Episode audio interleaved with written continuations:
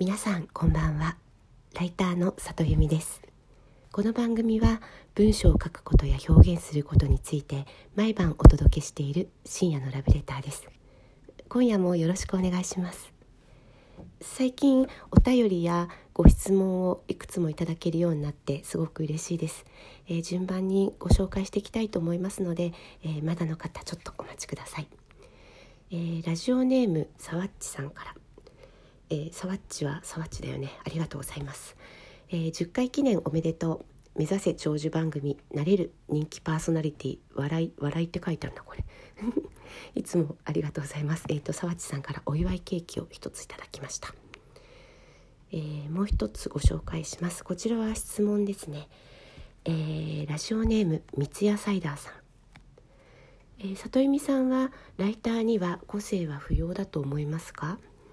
前に作家にはオリジナリティが必要と言っていたと思いますがライターにはオリジナリティは不要なのでしょうか、うん、これおとといもらった質問でおとといからねちょっとずっと考えてるんですよね。今日はちょっとこれについてお話できたらと思っています、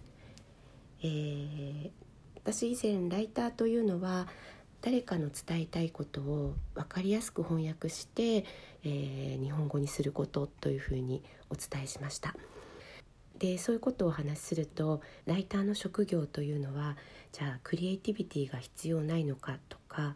えー、個性は不要なのかというような話がよくライター仲間とでも出てきます。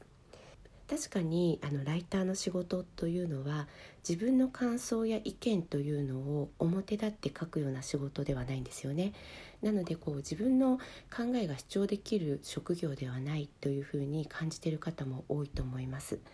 でも実はそんなことはなくって、えー、日本語で1時間の取材をさせていただいてそれを2,000字から3,000字の原稿にする時というのは100人のライターさんがいたら全く違う原稿が100パターン上がってくると思います。たくさんお話しした中から何を選んで何を落とすか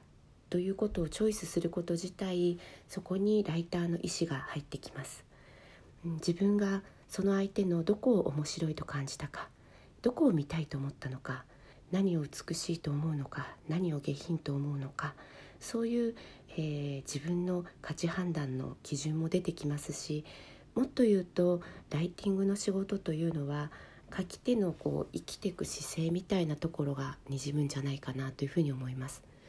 それは原稿を書くことだけではなくてそもそも何を問いかけるかその取材相手の方に何を聞きたいと思うかそこからすでにあのライターさんたちの個性が出始めて100人いたら100行の原稿が上がってくるのではないかなと感じます。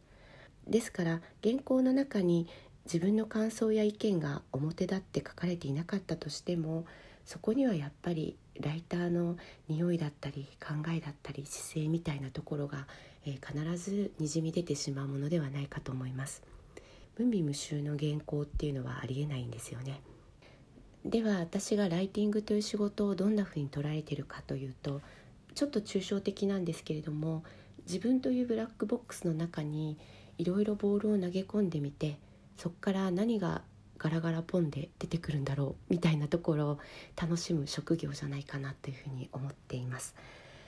うんインタビューの方の相手の言葉を自分の体の中に入れてみて体を通してみたらえこんな形の原稿になって上がってきましたでその上がってきた原稿を見ると自分の体の中でこんな思考が回転したんだなとか今自分の体の中ではこういう作用が生まれてるんだなみたいな自分というブラックボックスが少しずつ明るみに出ていくようなそんな感じだなというふうに思っています。えー、その作業というのは、えー、実は私にとってすごく楽しい作業で自分の考えを書くような著書やコラムやエッセイとはまた違って面白さがあるなというふうに思います。えー、ラジオネーム三ツ矢サイダーさん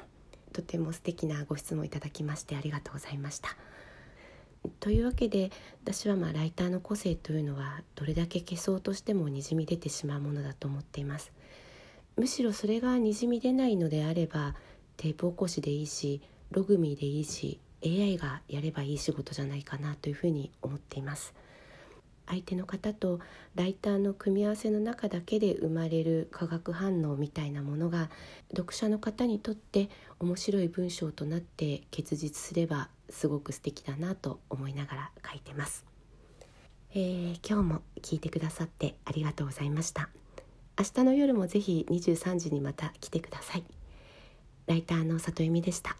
皆さんおやすみなさい。